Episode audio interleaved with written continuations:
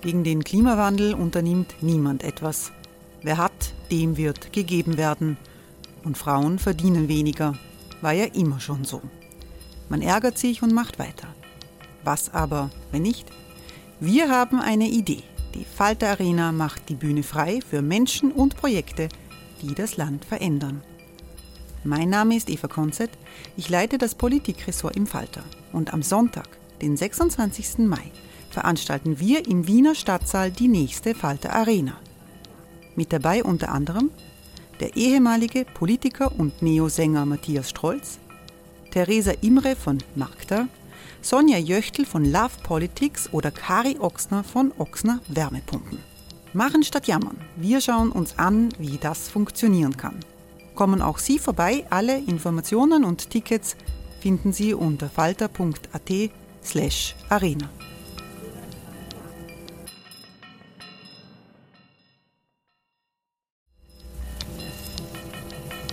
Falter-Podcasts werden durch Werbung unterstützt.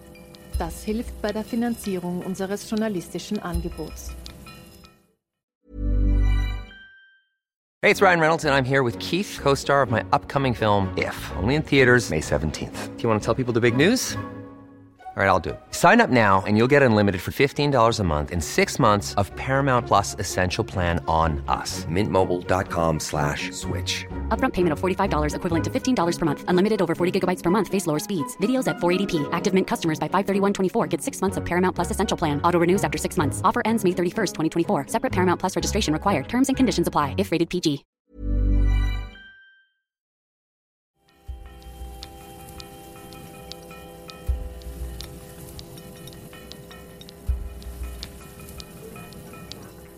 Hallo, mein Name ist Katharina Kropshofer. Ich bin Redakteurin im Ressort Stadtleben und begrüße Sie heute zu dieser etwas außergewöhnlichen Falter Radiosendung. Gleich zu Beginn, Full Disclosure, äh, als Lina Paulitsch und ich erstmals zum Falter kamen, vor zweieinhalb bzw. zwei Jahren, wurde von Armin Thurnherr wie von einem Phantom gesprochen.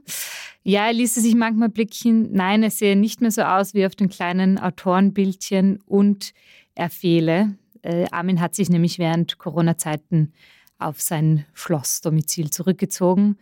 Und weil er morgen aber seinen 75. Geburtstag feiert, ähm, wurde uns zwei jungen Redaktionsmitgliedern die Aufgabe übergeben, ein Geburtstagsinterview zu führen. Und Armin hat dafür seine Residenz verlassen. Willkommen im ersten Bezirk. Ja, danke für die Einladung. Und neben mir sitzt, wie schon äh, erwähnt, Lina Paulitsch, Kulturredakteurin. Hallo. Genau, wir werden ein wenig über den Falter und Armin sein schönes Leben plaudern. Und äh, am Beginn eines solchen Interviews muss man natürlich eine Frage äh, nach einem Ursprungsmythos stellen. Willst du von deiner allerersten Falter-Erfahrung berichten? Wenn es so eine gibt, wenn man die so klar benennen kann. Ja, da gibt es viele. Also da, eines Tages werde ich auch vielleicht noch ein Buch drüber schreiben, aber na, die ganze Geschichte mit der Entstehung ging so.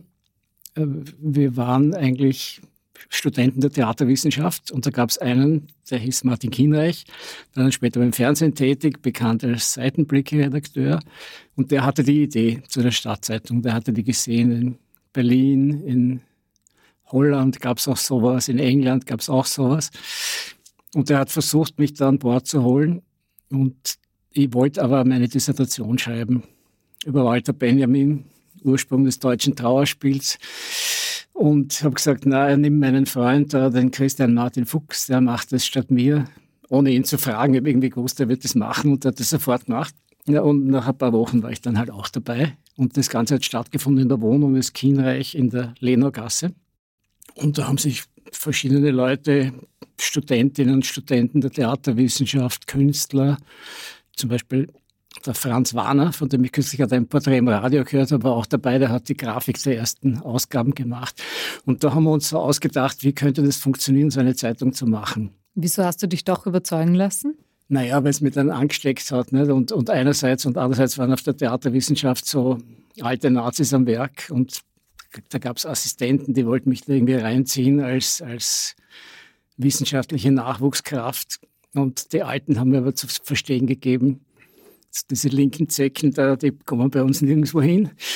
Und daraufhin äh, ist es mir dann relativ leicht gefallen, das sausen zu lassen. Apropos linke Zecken, es war ja auch die Zeit der Arena-Besetzung. Wie prägend war das für euch als, als Falter-Gründer und überhaupt für die Generation? Naja, die Arena-Besetzung war insofern wichtig, als man sah, dass da doch ein riesiges Publikum da ist und dass ein, eine Unzufriedenheit da ist. Die Arena-Besetzung war ja das, sozusagen das Wiener, die Wiener Variante des, der 68er Revolte, wenn man so will. Da haben es eigentlich mehrere Leute das erste Mal wirklich aufgezeigt und haben sich versammelt an einem Ort und haben den besetzt. Und mit zehn Jahren Verspätung quasi. Mit, mit acht Jahren Verspätung so ungefähr. Also sonst ist 68 in Wien schon gewesen, aber doch auf sehr kleine Zirkel beschränkt, bei denen ich natürlich irgendwie schon am Rand dabei war, aber nie bei irgendeiner Partei oder Gruppierung. Also ich war da immer unabhängig. Und in der Arena hat man gesehen, das Potenzial ist groß und die Unzufriedenheit damals auch mit der Politik der Gemeinde ist riesig.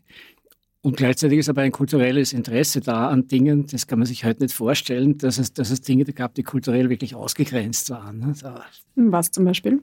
Theater zum Beispiel. Also oft Theater ist, ist in den Zeitungen, wenn vorgekommen, ist schon vorgekommen, wurde aber relativ marginal behandelt und bekam auch kein Geld ja, oder kaum Geld. Meine Anfänge waren ja beim Café-Theater des Dieter Haspel, so in den späten 60er Jahren, habe dann auch ein Stück geschrieben mit dem verstorbenen Heinze Unger, der berühmt für die Proletenpassion ist, die er mit den Schmetterlingen gemacht hat. Und das war eigentlich ziemlich erfolgreich, dieses Stück. Und da kann ich mich erinnern, da bekam dann jeder Teilnehmer, also es war auch so eine Art Kollektiv, Schauspielerin oder, oder Gepäckträger oder Autor, ganz gleich, jeder bekam dann 100 Schilling ne? für die, für das wären so kaufkraftmäßig, schätze ich mal so 10 Euro oder so. Um was ging es im Stück? Das Stück äh, hieß Stone Vienna und hatte eine, einen Plot, den man eigentlich wieder mal aktualisieren könnte, habe ich mir kürzlich gedacht, weil da ging es um einen Schwarzen, der, den man damals noch mit dem N-Wort bezeichnen durfte, obwohl man es gut meinte mit, mit ihm. Ja. Äh, ging es um einen Schwarzen, der von der Wiener Psychiatrischen Schule gehört hat. Damals war die offene Psychiatrie auch ein großes Thema und er wollte weiß werden. Ja um an der Gesellschaft so richtig teilnehmen zu können und mit der Diskriminierung endlich Schluss machen zu können. Und er unterzieht sich dieser Therapie, dieser Schule, weil die können ihn weiß machen. Und das ist das Stück. Das Stück spielt eben diese Szenen vor. Das sind so Schockszenen. Und jetzt mal, wenn er alles sieht, wird er bleicher. Ja. Und am Schluss ist es ganz weiß, aber dann erstarrt es in einem eigenen Denkmal. Und diese Szenen sind Szenen aus der österreichischen Politik, aber auch aus dem österreichischen Alltagsleben, halt aus der Wiener ja, aus der Wiener Bosheit und so ja, und, und gemütlich, aus der falschen Gemütlichkeit. Und dazwischen gab es Songs und Tänze und die ganze Szene war eine Arena-Szene. Also die Bühne war in der Mitte und wir haben das Publikum sozusagen zur offenen Anstalt erklärt. Also da gab es dann auch Pfleger, Pflegerinnen, die durchgrenzt sind mit Gummiknüppeln und mal den einen oder anderen Gast auch eine übergezogen haben, damit ein bisschen Stimmung aufkommt. So war das. Mhm. Und war das so als Kritik an der Psychiatrie gemeint? Ja, auch. Aber das war natürlich, eigentlich war es eine satirisch-politische Revue so Kritik an den Zuständen. Da gab es alle möglichen Szenen drin. Was, da gab es die berühmte Ansprache des Bürgermeisters Marek am 1.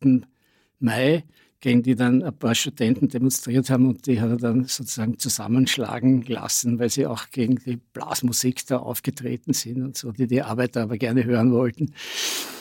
Da gab es da gab's diese Rede, wurde halt eingespielt, aber es gab auch eine Szene, wo dann ein Mühlfilm gespielt wurde, ja, aus einer Aktion des Otto Mühl äh, wo ein Masochist mit einem toten Hasen geschlagen wird. Und so, also es gab es ist wirres Konter, alles, was sozusagen nicht, nicht im Nagelfest war, gab es da zu sehen. Die Leute waren verwirrt, aber auch irgendwie angetan.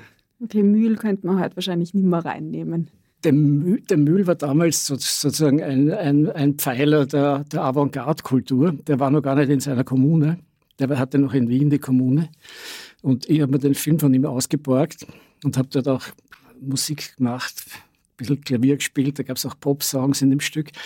Und diese Filmdose von dem Mühl, das war offensichtlich die einzige, die es gab. Ja. Die habe ich halt am Klavier liegen gehabt und dann wurde sie zwischendurch eingelegt und die hat dann irgendwer dort gestohlen. Und das Problem war dann, als ich, äh, da gab es auch nicht so viele Lokale in Wien, ne? und das muss ich dann dem Mühl auch gestehen, dass diese Dose weg ist.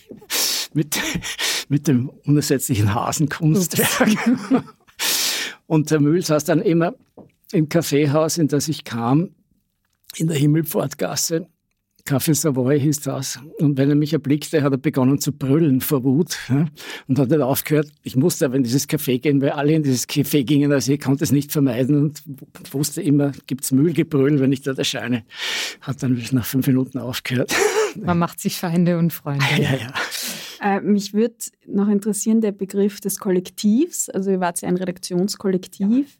Warum war das damals wichtig? Weil es gibt ja auch heute viele Kollektive. In der Kunst boomt das geradezu, so eine Führungsspitze als Kollektiv. Also ob man es glaubt oder nicht, aber wir hatten damals schon was gegen das patriarchale System und, äh, und gegen autoritäre Männer und so. Und äh, wenn ich das sage, klingt das jetzt komisch, weil ich bin natürlich für die meisten ein Patriarch und ein autoritärer Mann, aber ich hatte schon am Theater Konflikte mit dem Haspel und bin deswegen gegangen, weil ich die Idee auch hatte, Theater im Kollektiv zu machen. Also meine Idee wäre gewesen, ich wäre der, der, Autor des Kollektivs und wir entwickeln Stücke und Aufführungen im Kollektiv, was halt irgendwie eh gängige Praxis ist, aber das wollten wir damals nicht so gern haben. Und äh, dieses Prinzip äh, hat sich eigentlich überall durchgezogen. Also wir waren schon der Meinung, dass Kollektive auch Produktivkräfte entfalten können und dass sehr viel unnötiger Autoritarismus da ist. Der war ja damals noch viel beherrschender als jetzt. Das war eine Nachkriegsgesellschaft, die gerade zusammengebrochen ist. Und da war der autoritäre Charakter das gängige Modell. Da, da gab es eigentlich dagegen überhaupt kaum was zu sagen. Also musste man gegen dieses Modell ein anderes setzen. Und das war das Kollektiv. Ne? Wir, wir haben nicht nur den Journalismus kritisiert in seinen schriftlichen und sonstigen Erscheinungsformen, sondern wir haben auch versucht, es anders zu machen als Kollektiv. Ist natürlich nicht sehr gut gegangen, aber zeitlang ist es doch gelaufen. Ne? Und wann war es dann vorbei mit dem Kollektiv? Ja, vorbei war es dann eigentlich erst so Anfang der 80er Jahre. Also 1984, 85 hat ist es dann, ist es dann, war es dann so, dass der Falter so stark gewachsen ist und auch verschiedene neue Geschäftsfelder entwickelt hat, äh, dass es dann eigentlich nicht mehr zu verwalten war. Und teilweise ist es dann auch, sind dann auch, haben dann auch die kollektiven Entscheidungsmechanismen nicht mehr funktioniert. Man hätte es intelligenter organisieren können oder müssen, aber da waren wir nicht gescheit genug dafür. Und das ist dann einigermaßen entglitten. Wir haben dann aber trotzdem versucht, eine Reform mit möglichst flachen Hierarchien durchzuziehen. Das hängt auch natürlich von Individuen ab, die das machen. Und wir haben damals, ist es eben mit dem Wachstum zusammengetroffen, da ist uns das Geld ausgegangen, weil wir hatten ja nie eins von Anfang an. Ne? Das war immer das Falterproblem, kein Kapital. Und dann haben wir versucht, ein bisschen Geld einzusammeln von wohlwollenden Förderern und hatten einen Plan. Und dazu hatten wir auch einen Berater, den Christian Reder, den haben wir bei der Geldsuche getroffen. Und der hat uns, der war sozusagen professioneller Betriebsberater auch. Und der hat uns geholfen, ein, ein Konzept zu entwickeln. Und der hatte auch das Verständnis dafür, dass wir jetzt nicht dieses Kollektiv kaputt machen wollen, sondern dass wir das halt in, eine, in einer vernünftigen, sanften Form überführen wollen in eine Art Normalbetrieb. Eine Art Normalbetrieb, sage ich, aber ganz normal waren und sind wir hoffentlich nie.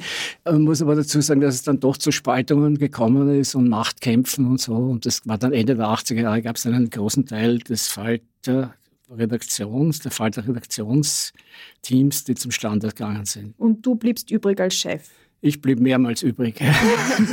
und würdest du dann jetzt sagen, retrospektiv, das Kollektiv funktioniert besser als eine singuläre Führungsperson oder umgekehrt? Ich würde sagen, das ist nicht entschieden. Man muss, ich, ich, ich glaube, dass jetzt vielleicht wieder eine neue Zeit kommt mit neuen technischen Möglichkeiten. Man sieht ja, wie sich, wie sich die Redaktion jetzt organisiert, sozusagen mit Homeoffice und, und, und Möglichkeiten digitaler Kommunikation und was weiß ich, mit Signalgruppen, wo man Dinge dann so diskutieren kann, dass Entscheidungen transparenter werden. Also vielleicht kommt jetzt wieder eine neue Zeit des Kollektivs, sie halt für durchaus möglich. Ja. Also es ist ja sinnlos, die Fähigkeiten von Leuten zu unterdrücken, die vieles besser wissen als die Chefs, ja, aber dann halt aus irgendwelchen Gründen nicht zum Zug kommen. Wenn man aber gleichzeitig alle ungebremst zum Zug kommen lässt, dann geht es auch nicht, weil dann gibt es nur Streit. Ne? Also man muss es clever organisieren. Vielleicht nur kurz als, als Einordnung, wie viele Exemplare habt ihr damals verkauft oder wie kann man sich das vorstellen? Naja, von der ersten Nummer haben wir so fast 2000 Stück verkauft. Das war wirklich sensationell, weil wir hatten keine Werbung, wir hatten nichts. Aber der Kienreich war clever und hat, ein, und hat Wohngemeinschaften aufgetan, apropos Kollektiv, und hat, hat äh, Stadtteile, wo Szene-Lokale waren, so viele gab es ja damals noch nicht, mit diesen, mit diesen Wohngemeinschaften äh, betreut, ja, sodass dort Leute gingen und den, halt den Falter unter die Nase gehalten haben. Und wir natürlich, also ich auch, ja, wie alle anderen auch, äh, sind auch marschiert in die Lokale und haben gesagt, so, da gibt es was Neues, möchtest du es kaufen, kostet 10 Schilling. Ja. Da gab es natürlich welche, die gesagt haben, na danke, haben wir schon. Wie der Augustin eigentlich. Wie der Augustin, ja. ohne diese Verkaufs... Freudigkeit hätte es uns überhaupt nicht gegeben. Ne? Also unbezahlter Journalismus und unbezahlter Vertrieb in, in den gleichen Unbezahlter Personen Vertrieb und sozusagen. unbezahlte Werbung, weil der habe ich auch noch verkauft am Anfang, weil ich mir dachte, okay, irgendwer muss das machen, eine richtige Zeitung muss Werbung haben. Wusste zwar nicht, wie es geht oder was da für Steuern zu bezahlen, nichts, da kommt man dann schon drauf mit der Zeit. Und bin halt in irgendwelche Geschäfte gegangen, Musikhandlungen und so, weil ich mir gedacht habe, die sind affin, ja die wollen das auch. Ja. Und dann habe ich auch, kann man, wenn man die ersten Nummern anschaut, ist ja lustig, kann ich meine Handschrift, teilweise wollten welche, dass ich das mit meiner Handschrift schreibe.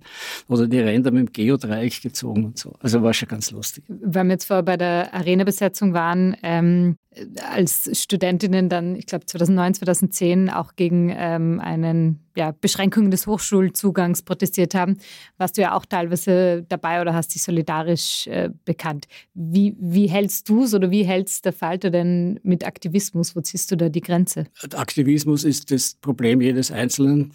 Bin ich durchaus dafür, dass man das macht. Auch Journalistinnen und Journalisten sollen sich aktivistisch betätigen, wenn sie wollen. Also ich gehe demonstrieren und lasse mir das von niemandem verbieten, wenn ich es für angemessen erachte. Ja. Im Beruf selber darf es natürlich nicht die Kriterien der, der sauberen journalistischen Arbeit außer Kraft setzen. Das geht nicht. Aber man muss immer seinen Standpunkt klar machen. Es gibt so Tendenzen, Meinungskommentare außer Kraft zu setzen oder, oder, oder Polemiken oder, oder Satire oder so. Was ist natürlich völliger Schwachsinn. Das gehört alles zum Journalismus dazu und kann eigentlich nicht scharf genug sein. Da sind die Grenzen wieder dort, wo Persönlichkeitsrechte verletzt werden. Die muss man natürlich beachten. Das darf nicht sein. Das darf aber in keiner Geschichte, auch bei keiner Aufdeckungsgeschichte und so sein. Ne? Als der Klenk begonnen hat, seine Aufdeckergeschichten zu bringen, habe ich viel mit ihm auch diskutiert darüber, was kann man da machen, was richtet das jetzt wo an, mit welchen Personen. Das muss man schon gut überlegen. Ne? Aber du glaubst, das beeinflusst jetzt nicht die, die Glaubwürdigkeit einer ganzen Zeitung oder eines Journalisten, Überhaupt einer Journalistin? Nicht. Überhaupt nicht. Im Gegenteil, das sind Versuche, das sind Versuche, sozusagen politische Spitzen abzubrechen. Ja, also ich, Leute sollen sich ja engagieren. Nicht? Nur, nur, nur wenn, dann soll man es auch nicht heimlich tun. Nicht? Dann soll man es schon transparent machen. Du hast den Falter als politisch radikale Zeitung bezeichnet. Würdest du sagen, das ist heute auch noch so? Na, heute, heute sind wir schon eigentlich ziemlich Mainstream, eben weil wir auch diese journalistischen Kriterien betrachten. Also meinetwegen könnte man manchmal ruhig ein bisschen schärfer sein, aber... Inwiefern schärfer? Ja, politisch, politisch finde ich, äh, ist, es schon, ist es schon oft also sehr ausgewogen also meinen, für meinen persönlichen Geschmack ausgewogener, als es sein müsste. Aber ich, äh, ich sehe auch ein, dass, da, dass damit ein breiteres Publikum erreicht wird, als ich je erreicht habe, weil mir war das Publikum leider immer relativ egal. Ja. Aber ist Ausgewogenheit nicht ein journalistisches Kriterium, wenn du gesagt hast, wir professionalisieren uns? Nein, nein, nein. Das, das ist, also man muss genau unterscheiden zwischen hinsichtlich Rücksichtlich Journalismus und man muss ja auch überlegen, dass Ausgewogenheit, was bedeutet das? Das würde ja bedeuten, dass ich für jede äh, Skandalgeschichte oder jeden Missstand, den ich aufdecke, in gleicher Länge und in gleicher Breite eine Geschichte habe, die die Schönheiten des Systems preist. Ja? Also so kann es ja nicht sein, sondern wir wählen ja unsere Geschichten aus. Noch, noch mal was anderes ist, weil der Christoph Kocher das gerade eingewendet hat gegen eine jüngste Kolumne von mir, dass dann dieses Gefühl entsteht, dass alles den Bach runtergeht, dass nichts, wenn man alles mies macht oder alles kritisiert. Ja? Das sehe ich auch als Problem. Aber dann bin ich dafür, dass man mit Enthusiasmus Dinge beschreibt, die man gut oder richtig findet. Ja, da sollte man schon mehr Hirnschmalz reinhängen. Und auch da ist aber die Ausgewogenheit wieder ein Problem, weil die hält dann oft viele Schreibende davon ab, ihre Qualität zu entfalten, weil sie sich dann bremsen und denken, hey, ich kann mich nicht so reinlassen und mich als enthusiastisch outen, weil das stellt mich ja dann als unkritisch dar. Ja, eine Angst, die mir jetzt mit dem Alter auch vergangen ist, weil wenn man was gut findet, dann soll man es gut finden. Aber haben sich nicht die Zeiten extrem geändert? Also, dass es einfach diese Vertrauenskrise gibt in den Journalismus und dass gerade Ausgewogenheit etwas ist, was vielen angelastet wird, also auch von der breiten Gesellschaft, jetzt nicht nur von Rechtsextremen. Oder Zumindest fehlende Ausgewogenheit. Genau, fehlende Ausgewogenheit, Entschuldige. Ja, das ist meiner Meinung nach ist das so ein, ein Kampf, Kampfbegriff geworden. Wenn man nur ein kritisches Wörtchen äußert, fährt gleich der massive Zeigefinger hoch und das heißt fehlende Ausgewogenheit. von dem darf man sich nicht irre machen lassen. Ich meine, der öffentlich-rechtliche Rundfunk hat einen großen, einen großen Teil zur Verantwortung daran, weil die natürlich Ausgewogenheit im Sinn politischer Feigheit definieren. Ja? Ganz einfach das sagen, wo der, wo der Kiegel sitzt, muss auch der Gogel sitzen und wenn der Rote da sitzt, muss der Schwarze da sitzen und jetzt haben wir noch mehr, jetzt haben wir grüne, gelbe auch noch. Jetzt wird es ganz verwirrend, aber alles muss schön ausgewogen sein. Ne? So False Balance. False, ab, absolute False Balance. Ja? Jeder soll seinen Standpunkt klar machen, der da berichtet und dann, und dann ist es fair und, und dann fair vorgehen und dann passt's. Ja? Mit der Ausgewogenheit kommt man nirgends hin, vor allem nicht, weil ja auch so viele unausgewogene Kräfte am Werk sind, die völlig intransparent agieren. Brauche ich nicht erklären. Ne? Die ganze, ganze, digitale Welt ist, ist sowas von unausgewogen. Aber das ist doch genau das Problem. Also wir haben offensichtlich ganz viele Leute im digitalen Raum, die das kritisieren und gleichzeitig Journalisten, die auch ähm, per Studie bestätigt eher Rot und Grün wählen. Das heißt, es gibt da ja schon auch diese False Balance im Sinne der politischen Gesinnung in den Medien selbst. Wie entkommt man dem, wenn man sagt, sowas wie Ausgewogenheit gibt es eh nicht und Meinungsjournalismus ist das A und O? Da würde ich das schon so revidieren, dass ich meine, dass es auch kluge Konservative geben muss, die schreiben und, und auftreten in Medien und das soll man auch befördern. Also, und auch die Auseinandersetzung soll man da suchen. Das ist ja auch ein Teil unseres Problems, dass wir die nicht haben. Oder, oder in viel zu gering, geringem Maß. Es fehlen ja in Wirklichkeit die Gegner. Ne? Wer als Gegner auftritt, ist ein Haxelweißer im Wesentlichen. Ja? Oder ein anonymer Desinformant. Und das ist natürlich auch für eine Gesellschaft nicht gut besser als diese Ausgewogenheit wäre es, dafür zu sorgen, dass, dass äh, das Bild der Menschen, die in Medien publizieren, einigermaßen ausgewogen ist. Ich habe zum Beispiel auch nie gefragt, wer, wer, wer sich wo politisch oder ob sich überhaupt wer politisch engagiert, der zum Falter kommt. War mir wurscht, es kommt darauf an, ist, ist er oder sie gescheit, können es schreiben, können sie denken. Ja? Das sind die wichtigen Dinge. Ja? Und, und, und haben sie Talent, das kommt auch dazu. Also Talent muss, muss schon vorhanden sein. Und es gab in der Falt, im Falter auch Phasen, da waren, da waren Damen hauptsächlich da, die man durchaus auch dem konservativen Lager zurechnen könnte. Das ist aber schon länger her. Es ist schon eine Zeit her, aber es gab's. Hey, it's Ryan Reynolds, and I'm here with Keith, co-star of my upcoming film, If, only in theaters May 17th. Do you want to tell people the big news? All right, I'll do. Sign up now and you'll get unlimited for $15 a month in six months of Paramount Plus Essential Plan on us. Mintmobile.com slash switch. Upfront payment of $45 equivalent to $15 per month. Unlimited over 40 gigabytes per month. Face lower speeds. Videos at 480p. Active Mint customers by 531.24 get six months of Paramount Plus Essential Plan. Auto renews after six months. Offer ends May 31st, 2024. Separate Paramount Plus registration required. Terms and conditions apply if rated PG. Vielleicht reden wir eh kurz über diese Generationenunterschiede, weil es sind ja doch irgendwie auch neue Herausforderungen, die du jetzt so leicht angesprochen hast, äh, im Sinne von Gleichberechtigung, Inklusivität. Wie wird man dem gerecht oder wird der Falter dem ausreichend gerecht? Naja, also ich bin ja jetzt im, im, aktuellen Redaktionsgeschehen bin ich nicht drin, aber was ich von außen sehe, ist schon, dass sich einfach quantitativ die Sache völlig verändert hat. Es, es sind einfach jetzt viel, viel mehr junge Frauen da. Ich bin einmal gefragt worden, warum das, warum das nie so war und warum ich nie äh, irgendwie eine Nachfolgerin hatte und so, weil sozial einfach die Lage sich geändert hat. Es war, als, als wir den Falter gegründet haben, da waren ja fast nur Männer dabei. Da gab es zwei, drei Frauen ne? und, und, typischerweise waren die Frauen dann, die kommen sind, eher die, die so über Fähigkeiten verfügt haben wie Setzen ja, oder, oder auch Programme machen. Das war die erste Frau, die Frau, die das erste Falterprogramm gemacht hat, digital nämlich, schon in den frühen 80er Jahren, erstaunlicherweise, war eine Frau.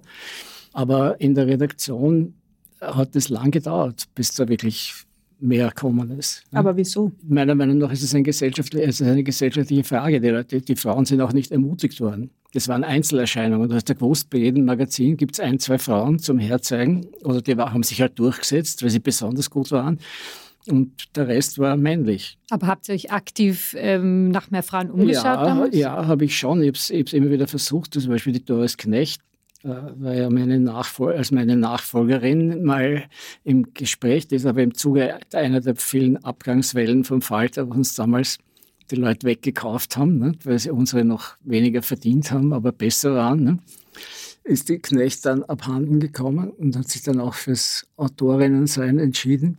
Und es sind dann in dieser Phase sind dann schon, hat es dann schon begonnen mit, mit, mit, mit mehr Frauen. Ne? Also da gab es dann schon Weißenberger, Ordner, Weißensteiner und so. Da gab es dann eine Zeit. Also es ist wirklich eine Frage des Angebots. Wieso? Ja? Und, aber wieso? Weil sich natürlich in den, auch in den Schulen und an den Universitäten und, und beim Journalismusstudium und so dann plötzlich mehr Frauen, viel mehr Frauen gezeigt haben. Ne? Da war das Angebot einfach größer. Aber vielleicht hat das auch was mit dem Image des Falters zu tun gehabt, nämlich dass es schon so als Männerpartie irgendwie verschrien war. Also da gibt es einige, auch ältere Frauen, die das so sehen. Oder dass man eben zum Beispiel am Cover Wir haben gebumst äh, geschrieben hat. Naja, und? Also, ja, das ist schon so ein pubertärer ist, männlicher Humor, der vielleicht nicht so gut ankommt bei Redakteuren. Ja, aber, aber ihr wisst schon, wie es entstanden ist. Wir haben gebumst. Florian hat es uns schon ein paar Mal erzählt, ja. Aber erzähl es gerne nochmal vielleicht. Na, da gab es ein Profilcover, das war so unglaublich doof und da stand drauf, wir haben gekifft. Ja, und da gab es Bilder von Leuten, die gekifft haben. Ich glaube, ich war sogar auch dabei, ja, die, die sich gefragt haben, ganz unschuldig. Und alle haben natürlich gekifft. Ja. Und dann haben wir gedacht, wie kann man das toppen? Und haben in den nächsten Wochen noch was Blöderes gemacht. Und das war dann, wir haben gebumst. Also die Frauen, die da waren, waren auch begeistert von dem Schmäh. Also das war nicht nur so ein Macho-Schmäh. Aber natürlich nehme ich das auf mich als alter weißer Mann, nehme ich alles Frauenfeindliche, was in der Falter, ich bekenne mich zu allen Daten und Taten unserer Geschichte. Hast du das Gefühl, also ich würde jetzt einfach mal in den Rahmen stellen, es wird heute nicht mehr passieren oder passieren. So ein Cover gäbe es nicht mehr. Sind wir alle Brüder geworden? Glaubst du, wir, wir unterwerfen uns der, der Wokeness oder ist es das Gegenteil? Ja, ja finde ich schon, ja. Bisschen, bisschen, bisschen, mehr, bisschen, mehr, bisschen mehr Kessheit kann ich mir schon durchaus denken. Ne? Auch wenn das dann manche Leute beleidigen würde oder wenn Na man dann ja, nicht also bitte, äh, man, man, kann, also ich finde, man muss, man kann gar nicht so viele Großmütter haben, wie man, wie man sie für Witze verkaufen muss. Ja? Also Das muss man einfach, das muss man einfach riskieren. Und wie hältst du es mit dem Feminismus? Also mit dem Feminismus, wie soll ich sagen, alle Frauen, mit denen ich in meinem Leben gelebt habe, haben mich sehr kritisch gesehen. Äh, deswegen werde ich nicht wie manche Politiker hergehen und sagen, ich bin Österreichs erster Feminist. Ja, aber da, also das wäre eine sehr differenzierte Diskussion. Ich bin kein Anhänger der Theorien von Judith Butler. Aber, ich, aber grundsätzlich sind die Anliegen des Feminismus für Gleichberechtigung natürlich eine Selbstverständlichkeit, die man unterstützen muss. So würde ich das sagen. Also du bist kein Queer-Feminist, sondern ein Differenzfeminist. Ich, ich halte diese Identitätspolitik in der Tat für ein Problem. Also ich bin, ein, ich bin durchaus für die Rechte von allen möglichen, allen, auf alle möglichen Arten Chromosomierten. Das soll mir alles recht sein, aber ich glaube, die Identitätspolitik wird in ihrer Wichtigkeit deutlich übertrieben. Auch im Journalismus? Das auch, so viel grad, auch gerade im Journalismus, ja, ja. Das, ist, das sind Themen, die sind sicher wichtig und haben sicher eine Bedeutung für bestimmte Gruppen und sollen auch nicht unterdrückt werden. Aber Journalismus ist natürlich schon auch die Kunst der Verhältnismäßigkeit. Also das ist wichtiger als die Ausgewogenheit, ist, dass man ein Gefühl entwickelt, wie, wie bedeutend sind welche Themen und wo brechen wir dann diese Bedeutungshierarchie wieder. Und natürlich muss man dann sagen, okay, also wenn, wenn das wirklich für viele Jugendliche ein psychologisches Problem ist, dass, dass ihre diesbezüglichen Gefühle nicht ernst genommen werden, dann ist das ein gesellschaftliches Problem. Ja. Dann muss man es auch mal groß machen oder so. Ja. Aber sozusagen sich dran zu hängen als Dauerthema. Queer-Feministinnen würden sagen, dass dieses Thema ja auch was, also dem Rest der Gesellschaft auch was erzählt. Also dass ja. man dann selber reflektiert, gibt es nur zwei e. Geschlechter und was macht das mit unserer Welt? E, kann man aber von jedem Thema sagen, Klima, Sehr Klassenbeziehungen, ja, Kapitalismus, whatever. Ja. Also da muss man wieder dann schon gewichten. Ja, kurz vielleicht zum Kapitalismus. Die Frage wollte ich nämlich noch stellen bezüglich des Falters. Den hast du ja reingebracht in dieses linke Projekt, das eigentlich ähm, eben radikal sein wollte in seiner antikapitalistischen Gesinnung. Es gibt aber auch viele Anekdoten von sehr schlechter Bezahlung, von Selbstausbeutung und ähm, wie geht das eigentlich zusammen? Also sozusagen dann Profit zu schlagen aus etwas, das per Definition ähm, nicht profitabel war. Ja, das ist ein Widerspruch. Ich bezeichne mich ja gerne als linker Kapitalist. Die persönliche Legitimation habe ich da, daher genommen, dass wir uns am Anfang verpflichtet haben, zwei Jahre gar nichts zu kassieren. Die ersten, die Geld verdient haben, war dann die Tipperin die, die die Dinge gesetzt hat. Und dann haben wir im Kollektiv beschlossen, wer braucht eine Anstellung oder wer braucht Geld, der wird dann angestellt als Erster. Ich war der Letzte. Das hat, glaube ich, bei mir hat es, glaube ich, dauert bis in die frühen 80er Jahre hinein, dass ich überhaupt ein Geld gekriegt habe. Also einig, einige, ein Angestelltengeld bekommen habe und ein richtiges Geld, habe ich ein bisschen Honorare vorher. Naja, und dann hat es mit den Anteilen so begonnen, dass die ersten Kapitalisten die waren, die bereit waren, bei der Bank zu unterschreiben, dass sie für eine Million Schilling haften zur ungeteilten Hand. Da sind aus dem Kollektiv, das war mein erstes Kollektiverlebnis, da sind aus dem Kollektiv von circa 25 sechs übrig geblieben, ne, die es gemacht haben. Und einer von denen war halt ich. Und so hat sich das dann ergeben und irgendwann denkt man sich, ja, wenn man schon das ganze Risiko auf sich nimmt, wenn man verschiedene Karrieren ausschlägt ja, und alle möglichen Dinge drüber geschüttet kriegt in seinem kurzen Leben, das natürlich auch sehr viel Schönes hat und, und tolle Erlebnisse und alles Mögliche, dann äh, will man wenigstens ein linker Kapitalist sein. Also in Summe halten sich die Gewinne sehr stark in Grenzen. Darum sage ich linker Kapitalist. Wenn die Gesetze des Medienkapitalismus eingehalten hätten, dann hätten wir das Ding verkauft, relativ früh. Und hätten darauf bestanden vorher, dass die Rendite so bei den branchenüblichen 10, 15 Prozent liegt, was sie beim Falter aber nie lag, ja, sondern wir haben gesagt, wenn wir mit einer schwarzen Null durchkommen, sind wir schon happy. Und wenn wir mal was verdienen, dann sind wir froh. Das kam aber erst in den letzten Jahren überhaupt in Frage, dass irgendein Gewinn an Gesellschaft da ausgeschüttet wurde. Das kam, glaube ich, in der Geschichte ein oder zweimal vor was für fast 50 Jahre ziemlich viel ist. Also bis dahin haben wir immer beschlossen, das bleibt drin, wird investiert oder es hat einfach, oder wir waren einfach froh, dass wir überhaupt überlebt haben. So sehe ich das. Aber das Wichtige daran für mich schon, deswegen linker Kapitalismus, ich glaube, dass, dass sehr viele Kriterien in die Beurteilung von Unternehmen einfließen müssen, die eben nicht nur diese materiellen, diese Selbstverwertungsinteressen des Kapitals sind, eben dass so und so viel Rendite rausschaut, sondern muss auch überlegen, was ist das Ding gesellschaftlich wert?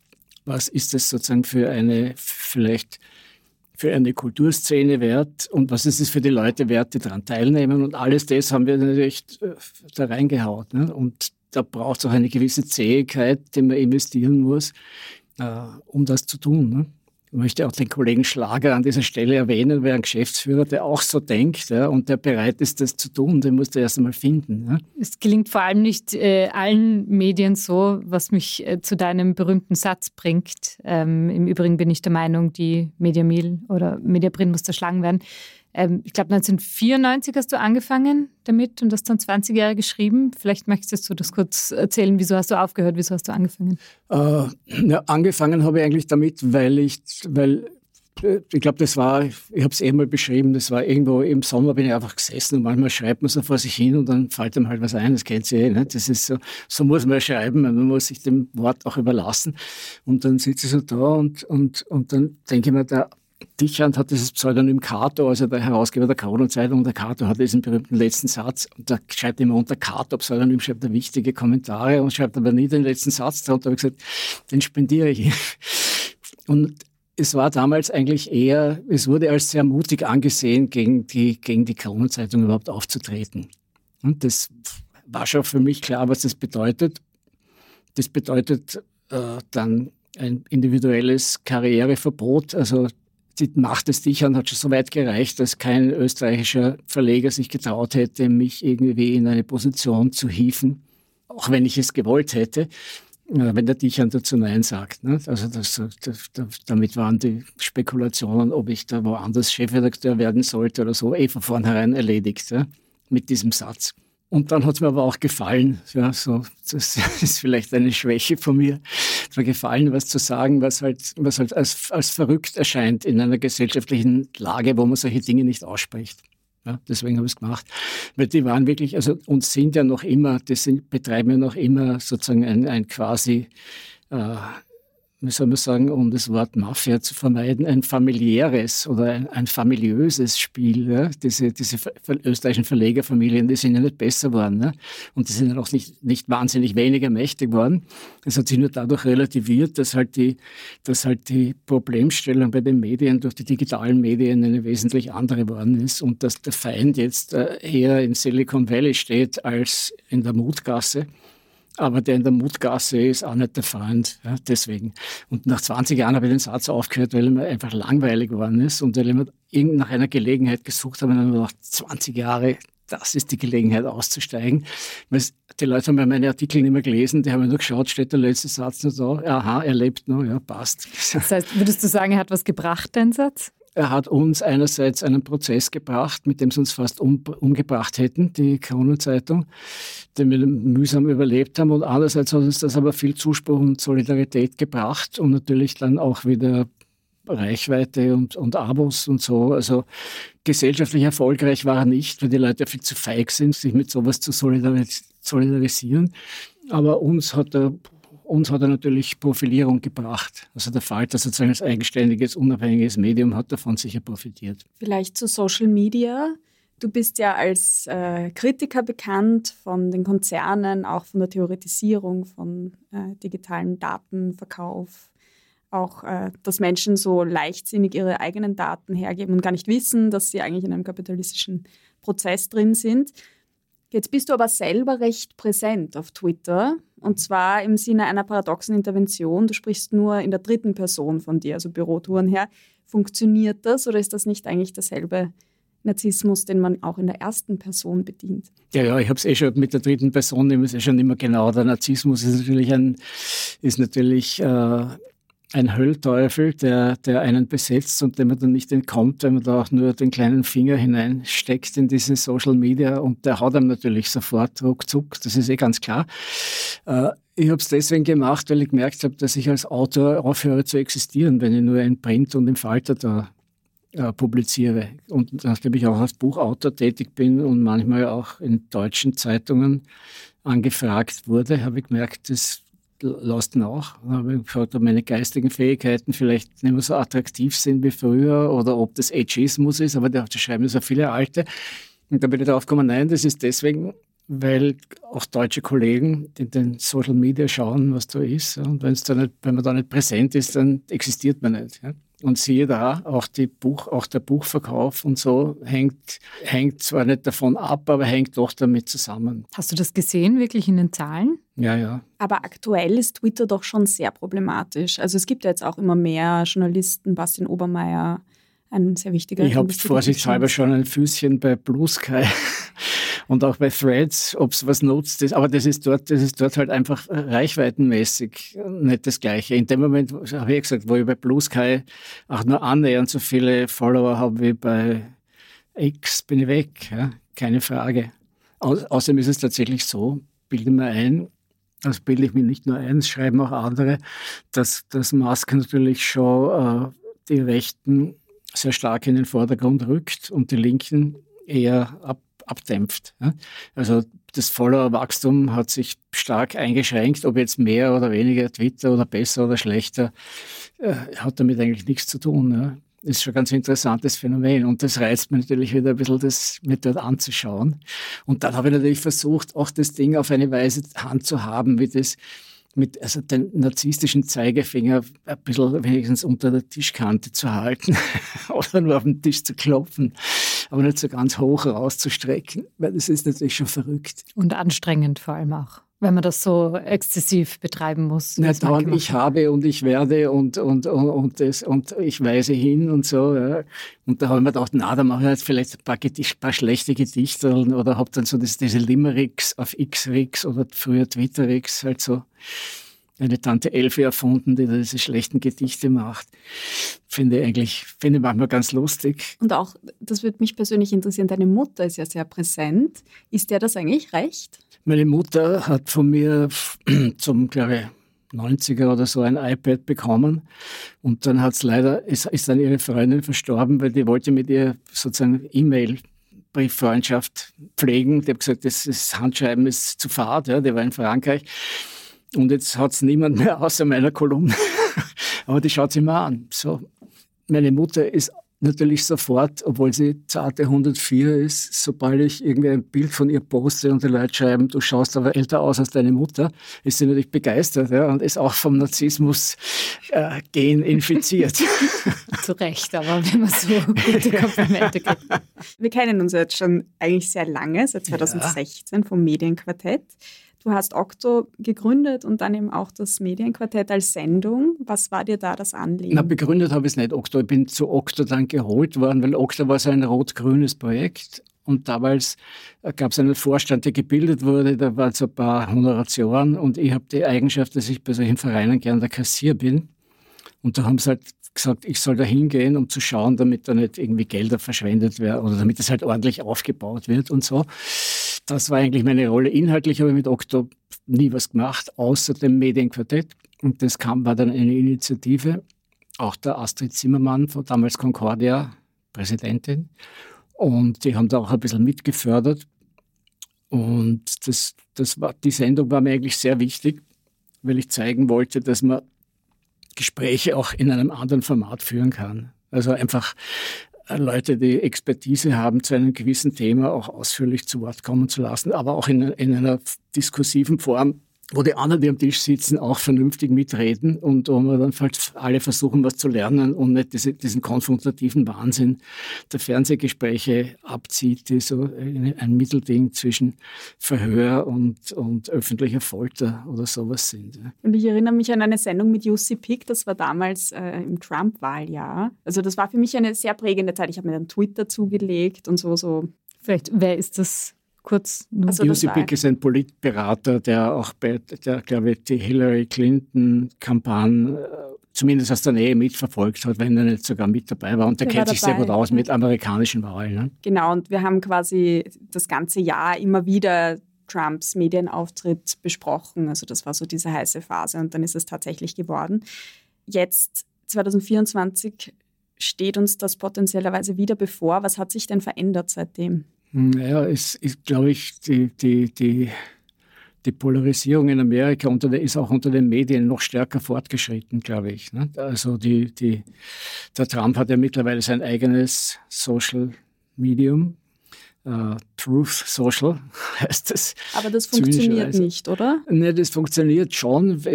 Bis zu einem gewissen Maß funktioniert es schon, sonst wäre er schon lange nicht mehr dabei. Ne? Also es, er, er muss zumindest seine Investments dort absichern. Deswegen geht er nicht woanders hin.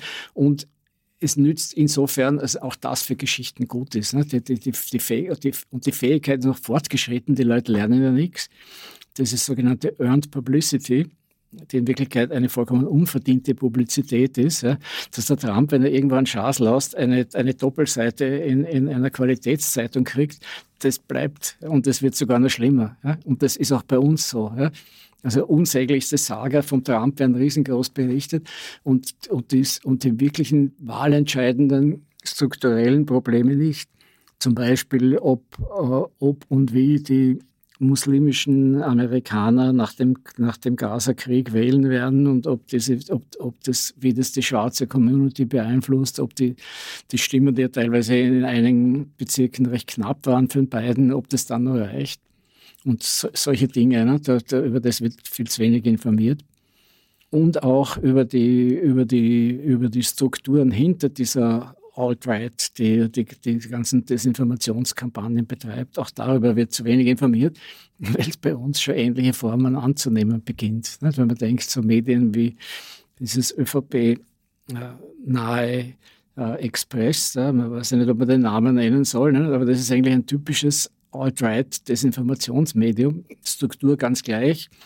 Milliardäre, die irgendwo mit, mit, mit Börsenspekulationen zu Geld gekommen sind, leisten sich da irgendwie faschistoide Desinformationspublizistik. Apropos, am, am Freitag soll das erste Urteil im Kurzprozess fallen. Inwiefern würdest du sagen, hat diese ganze, dieser ganze Skandal rund um Inseratenkorruption etc die Medien und die Politik in Österreich äh, geschädigt? Ja, das ist ja noch gar nicht der Inseraten-Korruptionsprozess, das ist ja erst der falsche Zeugenaussageprozess. Und ich glaube, dass es auch, eine, dass es auch unheilvoll ist, dass jetzt eine vergleichbare Lappalie schon so riesengroß gespielt wird. Denn wenn er freigesprochen wird, was nicht unwahrscheinlich ist, ja, dann heißt es, okay, der, der Messias ist, ist ohne Schuld. Ja. Wer, wer für den ersten Stein und wo ist dann die Dynamik für den nächsten Prozess? Ein Märtyrer. Quasi. Ein Märtyrer, ja. Wo Inseratenkorruption gab es schon vorher. Der Kurz hat sie allerdings radikalisiert auf eine besonders freche und widerliche Weise. Und ich sehe keine Anzeichen, dass sich da irgendwas bessert.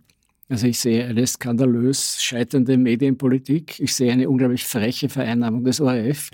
Ich sehe eine FPÖ, die in den Umfragen führt und, und möglicherweise in der nächsten Regierung wieder drin sitzt.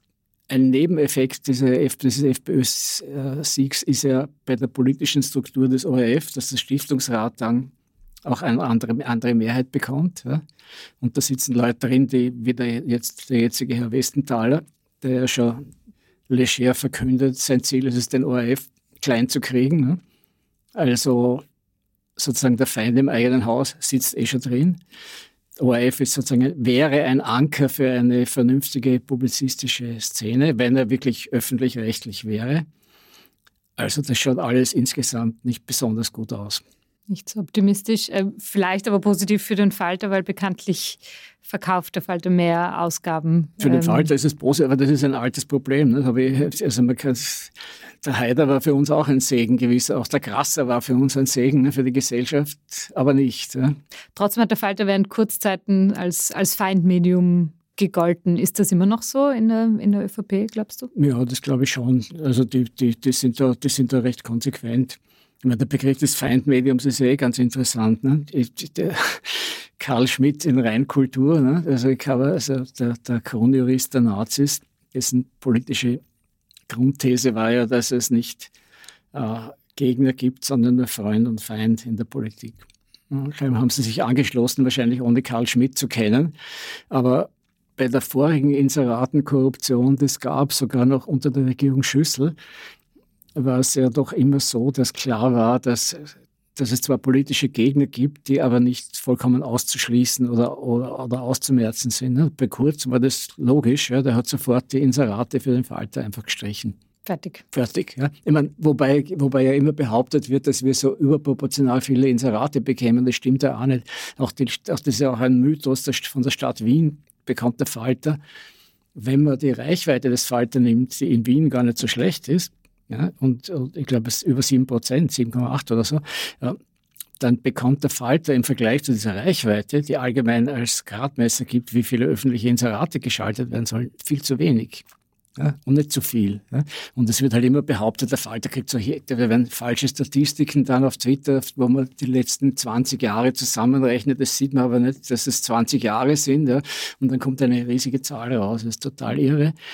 In Wirklichkeit müsste eine öffentliche Förderung natürlich ganz anders organisiert sein, aber da reden wir jetzt zu lang. Das ist zu lang. Ähm, vielleicht noch eine kurze Frage, weil du, ähm, weil wir von Feinden gesprochen haben. Was verkörpert eigentlich der Herr Sobotka für dich? Wieso ist das so ein Feindbild? Der Sobotka ist eine vollkommen unmögliche Operettenfigur, der in der Politik eigentlich, ich glaube, als Bezirkshauptmann wahrscheinlich schon etwas über seinen Fähigkeiten besetzt wäre ja, und als Bürgermeister wahrscheinlich zu unbeliebt ja, und das so, einer, so konsequent trotz, trotz all seiner bewiesenen Fehler, Pleiten, Unfähigkeiten und Gemeinheiten immer weiter nach oben fliegt und sich dabei noch persönlich offensichtlich derartig großartig vorkommt, das scheint mir wirklich sowas Bizarres. Ja. Also ich, ich finde ihn ja in Wirklichkeit fast schon liebenswert ja, in seiner Pizzerie. Ja. Aber ist der, also verkörpert er da was Besonderes oder hast du dich da ja, irgendwie etwas eingeschossen? Weil es gibt ja öfters in Österreich solche, solche nein, Figuren. Nein, diese, diese, gerade diese, diese, diese eingebildete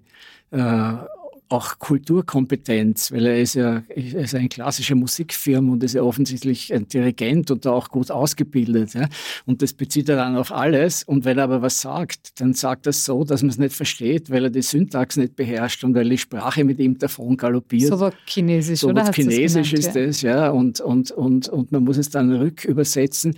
Und manchmal setzt er sich aber dann hin und, und benennt er die Dinge plötzlich, wie sie sind. Wenn er sich beim Fellner ins Fernsehen setzt und sagt, der Chef, Sie wissen doch, was er ein Gegengeschäft ist, dann geht er her und behauptet, ein Gegengeschäft ist eh nur ein Geschäft, weil fürs Geschäft wird was bezahlt. Ja. Aber dass der Unterschied ist, dass ein Gegengeschäft ist, dass eben noch was dazukommt, zu dem das bezahlt wird. Das verschweigt er nicht. Also er dekouvriert sich dauernd, macht sich lächerlich und in Wirklichkeit äußert er die ganze Zeit nur Bullshit, reist in der Welt herum, bei den unmöglichsten Politikern der Welt macht er sich sichtbar. Ja und, und man, Steuergeld sei ihm geschenkt, das sei ihm gegönnt. Das Wort will ich, will ich gar nicht. wir einen goldenen Flügel. Also. Alles, alles geschenkt, das darf er, darf er alles machen. aber die Art, wie er es macht, ist einfach, es ist so jenseits von Österreich, dass es schon wieder urösterreichisch ist und mir deswegen wahnsinnig auf die Nerven geht. Apropos Sprache, woher kommt eigentlich deine Vorliebe für den Hexameter? Naja, Vorliebe. Ich habe ich hab acht Jahre Latein gehabt und sechs Jahre Griechisch. Habe das meiste leider vergessen, aber bin in der Schule doch irgendwie so sozialisiert worden, durch, weil auch die Übersetzungen teilweise in Hexametern sind, also die berühmte Ilias-Übersetzung von Voss und so. Und da habe habe ich mir schon in der Schule ein bisschen angewöhnt, manchmal zu, zu manchen Anlässen halt so halblustige Sachen zu schreiben.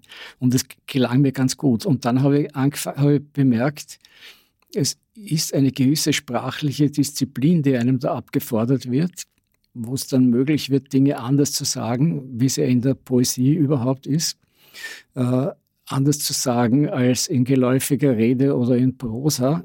Und aus dieser Anstrengung, wenn sie denn nicht gezwungen ist, sondern wenn man sie, wenn man sie laufen lassen kann, können dann andere Dinge rauskommen. Oder es gibt einem dieses strengere Gerüst auch die Möglichkeit, Dinge zu sagen, die sonst vielleicht trivial wären, die man aber in dem rhythmischen oder musikalischen Klang dann akzeptiert. Und das ist mir bei so, ja, bei, bei so Lobesreden, ich bin ja früher oft eingeladen worden, Leute Lob zu preisen, wenn sie Ehrungen bekommen haben und so. Und bei der ersten, der erste, der erste Anlass war dann, dass ich mir mal gedacht habe, okay, jetzt probiere ich es mal so und habe eine, habe eine richtige Preisrede in Hexamen geschrieben. Und die ist eigentlich sehr gut angekommen dort. Die Leute waren verblüfft.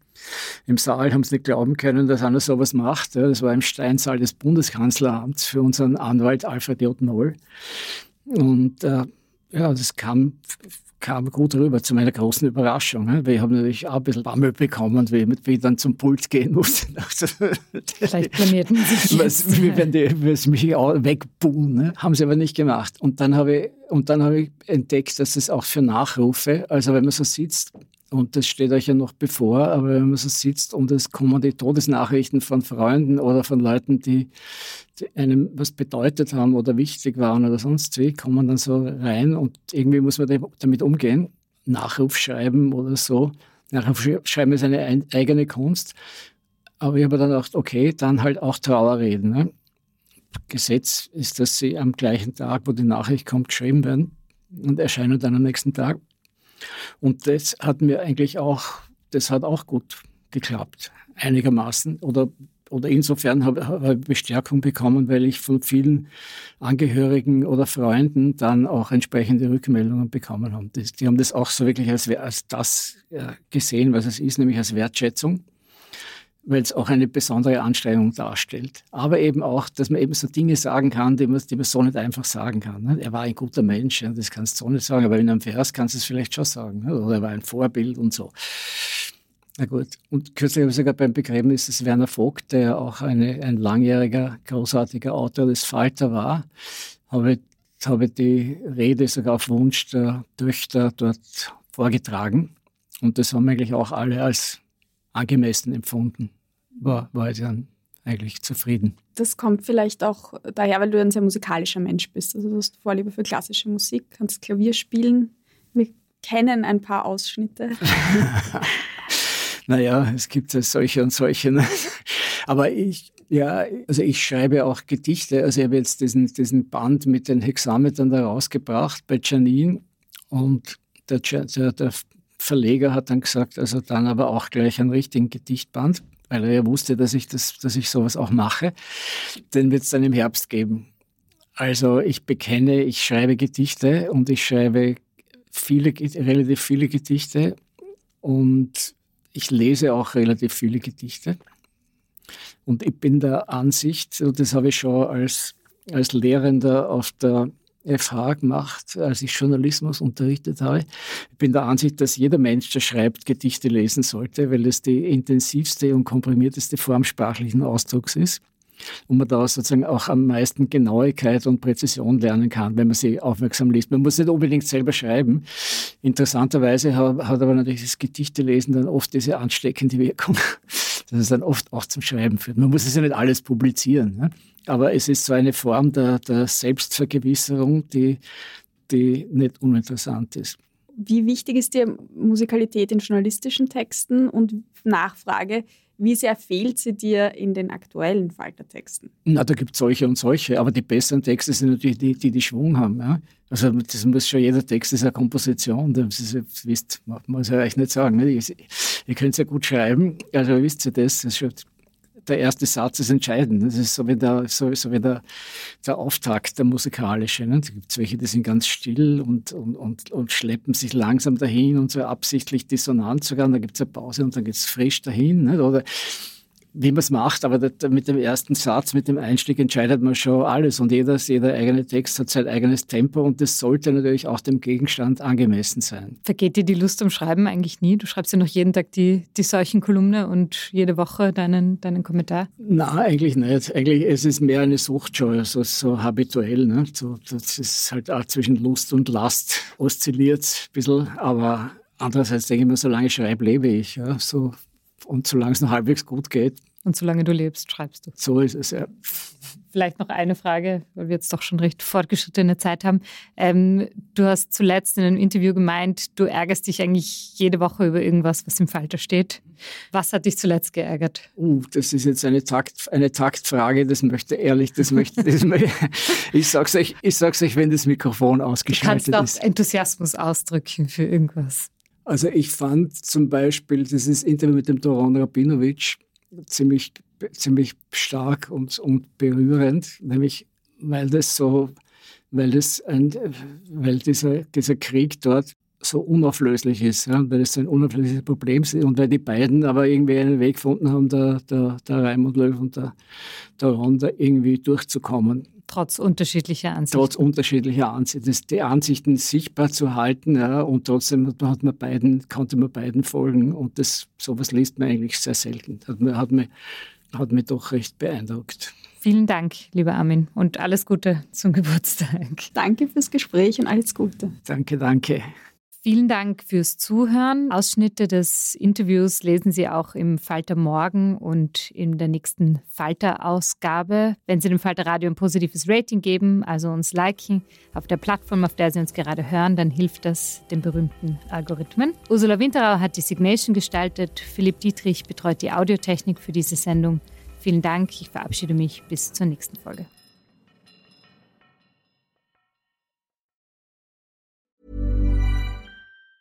Hey, it's Danny Pellegrino from Everything Iconic. Ready to upgrade your style game without blowing your budget? Check out Quince. They've got all the good stuff shirts and polos, activewear, and fine leather goods, all at 50 to 80% less than other high end brands. And the best part? They're all about safe, ethical, and responsible manufacturing.